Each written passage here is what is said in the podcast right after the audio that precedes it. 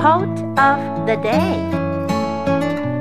It is not half so important to know as to feel. By Rachel Carson. It is not half so important to know as to feel. Word of the day important important.